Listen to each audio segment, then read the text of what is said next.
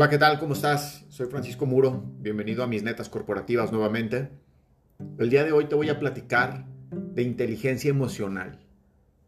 No me había tocado platicarte de este tema y me parece muy relevante porque aunque es un tema que ya tiene sonando pues ya algunos años, ¿verdad? Como, como digamos, como de esos temas que de repente se ponen de moda, sí viene al lugar porque es una de las habilidades que hoy considero muy relevantes para cualquier profesional, incluso si no estás trabajando. Entonces, entrando directamente en este tema, ¿qué es y para qué sirve la inteligencia emocional? Entendamos que es eh, una habilidad para actuar en la vida con un dominio de ti mismo, con compasión y con empatía hacia los demás. El, el punto que quiero recalcar mucho es un dominio de ti mismo. O sea, que no te ganen las emociones, que no te rebasen y que en diferentes circunstancias, incluso cuando son adversas, pues tengas un equilibrio. Y creo que en algún momento he platicado cuando le dices a una persona, no sé si lo conté en algún otro de mis podcasts, pero suelo hacer este ejemplo. Cuando yo le pregunto a una persona, ¿cómo andas en inteligencia emocional? Y casi cualquier persona te va a decir que anda bien porque todos solemos ser el buena onda, relajado, amistoso, no sé, cuando estamos de buenas. Y ahí no tiene chiste. El chiste es cuando las cosas no son como tú quieres, cuando se te presenta una circunstancia enfrente o un hecho que te puede sacar de ese centro. Y ahí es donde realmente se manifiesta cuál es tu capacidad para manejar inteligencia emocional. Yo podría decirte que a pesar de que he estudiado al respecto y he tomado un diplomado al respecto, es un tema que no terminas, por supuesto, de dominar. Entonces, en este caso no voy a hablar como un experto, sino voy a hablar todavía como un aprendiz, si tú quieres, más allá de que, de que lo, lo trato de, ir entendiendo cada vez, cada vez más. Entonces, entendamos primeramente que el cerebro pues tiene dos hemisferios, ¿no? el hemisferio derecho y el hemisferio izquierdo. Sin enredarnos mucho, diríamos que el, hemisferio derecho es donde está toda la parte imaginativa, la parte de las emociones, la parte de la asociación con ideas, con metáforas, con sonido, con música, creatividad, visión, colores, ¿sí? Digamos, todo lo, abstracto. Y el hemisferio izquierdo es donde está, si lo quieres recordar en una palabra, toda la parte matemática, controlador, eh, organización, eh, la parte textual, la parte regulatoria, la parte secuencial, el análisis, la disciplina, ¿sí? Entonces, entendamos que es a grandes rasgos estos dos. Entonces, se podría decir que todo lo que está más bien del lado derecho es donde estaríamos eh, explorando un poquito más por este tema. Entendamos también que hay diferencias entre lo que son las emociones y lo que son las sensaciones y lo que son los pensamientos. ¿Sí? O una emoción puede ser una emoción positiva o negativa y tu pensamiento es algo más bien racionalizado, se podría decir, aunque sean incluso pensamientos eh, súbitos y que de repente los tienes o intuitivos o instintivos o de rutinas. Y las sensaciones tienen más que ver con tus sentidos, ¿no? Con el experimentar con tu tacto, con tu vista, con tu olfato, con el gusto. Tiene que ver más con una sensación. La emoción, como dijimos, es más bien una cuestión que puede ser positiva o podría ser negativa. Bien, entonces, imagínate esto. El pensamiento tiene como tal un círculo. El círculo de pensamiento en el que primero tenemos un evento o una situación, ¿sí? Imagínate cualquier situación. Vamos a suponer que choca un carro, es lo primero que me viene a la mente. Tienes un choque. En ese momento el choque es la situación, chocaste. El pensamiento es esa cuestión racional en la cual tú empiezas a asociar ideas y decir, ¿qué sigue a partir de esto? Cómo le voy a hacer para el seguro, o si no tengo seguro, si haces esa, memoria de recordar si lo tienes o no, si la otra persona lo tiene o no, si tienes que hacer una llamada o no. ¿Sí? Es ese pensamiento, esa parte lógica y esa parte, digamos, racional.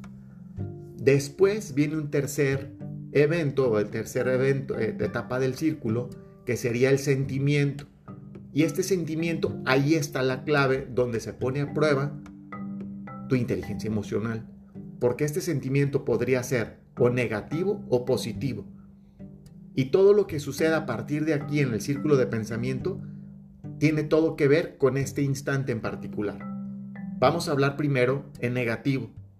Si en negativo tu sentimiento después de que chocaste y está bien, le hablo al seguro y lo que tú quieras es que te negativizas del momento, que te frustras, que te bloqueas, que te enojas, que te, eh, y, no sé, que te pones todo furioso contra el que tuviste el accidente, ¿no? O te vence la tristeza y en ese momento te deshaces por completo al llanto, o estás bloqueado y no sabes qué hacer, o estás preocupado porque te van a regañar, si no sé si es el caso de tus papás, no lo sé, pero ese sentimiento eh, te, te invade por completo. Entonces lo que sigue después de aquí, en esta cuarta etapa del círculo de pensamiento, es tu acción. Y tu acción ya se va a ver completamente influenciada por el sentimiento que desarrollaste previamente. Y entonces te puedo asegurar que en la quinta etapa del círculo de pensamiento, donde está el efecto, es la consecuencia de cómo manejaste esa, esa situación. Entonces, tu sentimiento te llevó a una acción y si tu sentimiento fue negativo, tu acción se ve afectada en ese sentido y tienes un efecto completamente influenciado eh, por este sentimiento previo. Entonces tu efecto normalmente ahí es, termina siendo un efecto negativo, ¿no? A lo mejor de agobio, de cansancio, de saturación, de que te sobrepasó el estrés. Sí, ahora, en, el otra, en otra línea, pensemos en un círculo de pensamiento en positivo, donde la situación es la misma completamente, el choque. Después viene tu pensamiento y tu pensamiento de nuevo ahí es racional. Sí, le tengo que hablar rápido al seguro, pero entonces viene un momento en donde tú conectas con un sentimiento y es, por ejemplo, un sentimiento de tranquilidad y de paz porque no te pasó nada, imagínate. Una sonrisa interna de decir, no inventes, no manches, estuve súper cerca y la libré. Dios, qué bien, muchas gracias.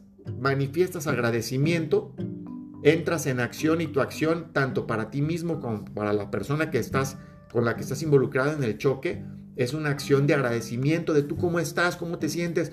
No inventes, qué bueno que esto ya pasó y que no pasó a mayores. Estoy hablando de ese escenario, ¿verdad?